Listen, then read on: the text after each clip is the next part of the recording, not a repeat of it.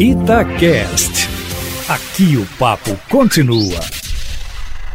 Na turma do bate-bola, estamos colocando no ar o Cadu Doné e o Léo Figueiredo falando do jogo de ontem do Atlético contra o Coritiba e do jogo de daqui a pouco, o Léo Figueiredo com o Cruzeiro e CRB. Cadu Doné, um bom primeiro tempo do Atlético, um time alternando bons e maus momentos no segundo tempo. Seria isso o resumo do resumo do jogo do Atlético em Curitiba. São Paulo mexeu no time mais uma vez. O Atlético teve chance de ganhar demais, depois teve chance de sofrer o gol de empate, mas acabou sendo um jogo com lance, bola na trave e tudo mais. É com você a bola, Cadu Doné. Boa noite, Emanuel. Boa noite, Léo Figueiredo. Hoje tá longe de mim, saudade do Léo, que tá, já tá no Mineirão. Tô aqui abandonado no estúdio, né, Léo? Mas bom trabalho para você daqui a Obrigado, pouco. Amigo. O resumo do resumo que você fez foi muito competente, viu, Emanuel? É, realmente foi isso. Eu até mudaria uma palavra. Eu não acho que o Atlético fez um bom primeiro tempo. Eu acho que o Atlético fez um excelente primeiro tempo, que foi realmente um jogo muito convincente do Galo no primeiro tempo. Mas uma coisa que eu queria trazer aqui para o nosso debate, Manuel, é o seguinte: quando a gente chega na segunda-feira aqui, além da gente falar do jogo em si, a gente já aborda, de certa maneira, a narrativa que foi criada em torno da partida, né? Porque já se criam opiniões, teses sobre o jogo. E eu tenho vi, ouvido muita gente desde ontem enfocando, enfocando sobre assim, um suposto sofrimento ao fim do jogo que o Atlético teve. Olha, gente, em alguma medida isso até pode ter acontecido, mas para mim o enfoque da partida deveria ser, como eu disse, a excelente atuação do Atlético no primeiro tempo. E outra coisa, eu vejo muita gente dizendo: "Ah, o primeiro tempo foi do Atlético, o segundo tempo foi do Curitiba. Eu não concordo com isso. O primeiro tempo foi muito do Atlético e o segundo tempo foi equilibrado. Para mim, o segundo tempo foi equilibrado. Lembremos que o Atlético perdeu gols com o Queno no segundo tempo, de cabeça, assim como ele tinha perdido no primeiro. Que o Savarino perdeu um gol sem goleiro no segundo tempo. E que o, o Curitiba não criou muito mais do que duas chances claríssimas, não. Então, é, não concordo com essa narrativa de que foi um tempo para cada lado. Para mim, um tempo foi do Galo e o outro foi equilibrado. E mesmo que a gente fosse dar margem para uma suposta vantagem do Curitiba no segundo tempo, repito, eu nem concordo com isso. Mas vamos lá, vamos dar essa margem. A diferença entre o que o Galo fez no primeiro tempo e o que o Curitiba fez no segundo é uma diferença assim estratosférica. O Galo amassou o Curitiba no primeiro tempo. Só o Galo jogou, né? Ele se impôs de uma forma completamente notória, né? O Atlético dominou o jogo no primeiro tempo. No segundo tempo, o Curitiba atacou um pouco. Nada além disso, teve algumas chances esporádicas, mas não teve o controle, não teve esse domínio amplo, tático, de alugar o campo de ataque o tempo todo. Então, sinceramente, para mim, Emanuel e Léo Figueiredo, a moral da história do jogo de ontem é muito mais positiva é basicamente só positiva do que negativa. Eu gostei da atuação do Atlético, é, acho que aquele primeiro tempo do Galo deve ser mostrado como manual para treinadores que usam como muleta, que é difícil entrar nas defesas dos times mais fracos. Isso é uma inversão de valores. Difícil é jogar contra equipe boa, contra equipe competente, contra equipe que tem craque. Né? O, o Sampaoli mostrou que se você tem repertório, você fura sim bloqueio de defesa de time menor. E ele furou muito, né? Poderia ter feito 4 a 0 ali no primeiro tempo.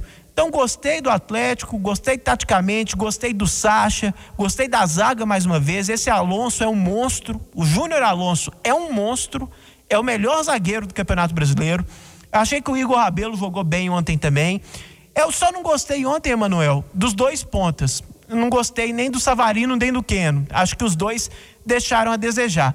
Mas o time em si me agradou muito e, e, e acho que estão tentando dar uma, uma certa pecha de dificuldade, de sofrimento muito maior do que, na minha opinião, de fato aconteceu. Se o Galo faz os gols ali que criou no primeiro tempo, o, o, o Curitiba nem voltava no segundo tempo, eles iam ficar dormindo no vestiário, porque dava para ter levado 4 a 0 no, por intervalo. Ô Cadu, a vitória às vezes esconde, né, alguns problemas que o time vencedor possa ter. Mas no caso do Atlético, se notou ontem, mais uma vez no jogo, tinha acontecido no jogo anterior contra o São Paulo. O Jair está meio sozinho no meio-campo e ele estava exausto. Foi quando o Coritiba conseguiu ganhar o meio-campo e provocou jogadas importantes no ataque. Aí o Atlético passou um pouco a fazer ligação direta, chutão para frente e acabou não dando muito resultado. E o Johan também não não está bem enquadrado naquilo que o é São Paulo deve estar pensando. Mas valeu uma vitória importante no Couto Pereira contra o Coritiba e vai ser assim no Campeonato Brasileiro. O Flamengo teve dificuldade para vencer, o São Paulo teve dificuldade para dobrar o Fluminense, o Palmeiras teve dificuldade para do, dobrar o Bragantino. O Grêmio não passou de empate. Ô, Emanuel. É campeonato muito difícil, muito equilibrado. O Inter... Bom, mas daqui a pouco temos o Cruzeiro no Mineirão. E o jogo é 8 horas, vale lembrar, com a transmissão pela Itatiaia do Alberto Rodrigues. Por enquanto, não temos a escalação. O que se espera do Cruzeiro, Léo Figueiredo? Emanuel, a gente não tem a escalação ainda, mas já temos o time provável, porque o Samuel Venâncio dificilmente ou quase nunca erra, e o Samuca já trouxe pra gente a provável formação do Cruzeiro, com o Jadson ao lado do Henrique, no meio-campo, com o Maurício sendo mantido ali como um meia mais centralizado. O Ayrton, que é um cara que tem regulado, ele tem sim dado uma esperança pro ataque do Cruzeiro. Mas eu acho que aqui a partida hoje, Emanuel, ela, ela transcende é, só o campo. O Cruzeiro precisa de um, de um momento bom. O Cruzeiro precisa ganhar o jogo hoje. Achei muito legal a torcida ter ido à, à toca, porque quando vai protestar e o time está mal, eles têm todo esse direito. E o time está muito mal, mas foram lá para apoiar. O Cruzeiro já tem problema demais. O Cruzeiro precisa de um pouco de atenção, de um pouco de carinho, mas lá dentro também, de um pouco de paz. Agora, para ter isso, é preciso ganhar o jogo. O adversário de hoje é um bom adversário. O Cruzeiro já conhece o CRB já em 2020, tirou o Cruzeiro da Copa do Brasil, mas nos dois jogos que fez, o CRB jogou atrás contra o Cruzeiro. Até no jogo da volta, quando o CRB já tinha vantagem feita aqui no Mineirão por 2 a 0, o CRB jogou atrás esperando o Cruzeiro e aqui fez o 2 a 0 do mesmo jeito. Hoje não deve ser diferente o time do Marcelo Cabo. O CRB deve vir fechadinho, para tentar umas escapadas, principalmente com o Diego Torres ou com o Luíde, e tentar criar uma jogada para o Gamalho, que faz gol de tudo quanto é jeito, que é artilheiro, mas é preciso que a bola não chegue nele.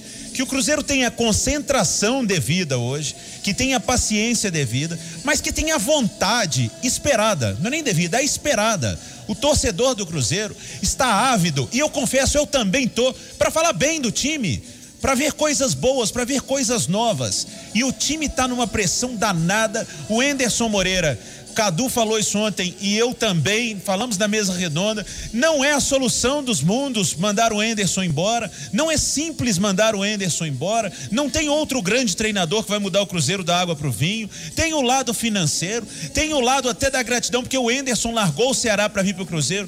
Então, Emanuel, o que o Cruzeiro precisa hoje é de ganhar o jogo e colocar um pouco de água fria nessa fogueira que o, que o clube tem vivido nos últimos dias tudo melhora com uma vitória. E aí são 11 contra 11 lá dentro, eles precisam resolver. O Cruzeiro chegou no fundo do poço, chefe. Quando você tá lá, o único lugar que dá para olhar é para cima. Tá na hora do Cruzeiro olhar para cima. O Cruzeiro precisa também controlar a ansiedade. Quando o jogo começa a ficar mais difícil, um erro de passes, jogadores fora de posição, entrando em impedimento, muita calma nessa hora. O Cruzeiro é muito, muito melhor do que o CRB, independentemente dos jogadores que foram colocados em campo essa noite. Uma novidade no futebol mineiro: o Atlético anuncia finalmente a contratação do goleiro Everson. Vocês se lembram que já há um mês e meio, dois meses, o Atlético falava no Sacha e no Everson, jogadores do Santos que estavam em litígio com a diretoria. Insiste dali, insiste daqui e o Alexandre Matos bateu o martelo, o Everson está chegando. Para jogar ou fazer parte do elenco, Cadu Doné? Na minha opinião, pelo que o Rafael tem jogado, para fazer parte do elenco. É, nesse debate sobre a importância de goleiros que joguem com os pés, eu acho que os dois extremos estão equivocados. Tem gente que acha que é frescura e não é. Isso é brigar com a modernidade do futebol. Os times jogam assim e isso faz a diferença na construção do jogo. Mas tem gente também que quer pagar de moderninho em excesso e acha que isso vale muito mais do que o goleiro fazer é, a sua atividade principal, que é defender. O Rafael, como goleiro, debaixo dos paus, tem sido perfeito, tem sido um dos melhores goleiros do campeonato, isso inclusive em eleições que são feitas aí por vários veículos, rodada após rodada. No Mineiro, ele foi fundamental para o Atlético. E outra coisa, eu não acho ele tão ruim com os pés como algumas pessoas colocam. Ele é um meio termo. Ele pode não ser o Alisson, ele pode não ser é, o Ederson do Manchester City, mas ele não é o Cássio, por exemplo, do Corinthians, que não consegue é, chutar uma bola. Ele é muito melhor do que o próprio Vitor com os pés. Então, assim, entendo a, a contratação como uma opção para um mecanismo de jogo de São Paulo, mas eu não tiraria de jeito nenhum o Rafael do time titular.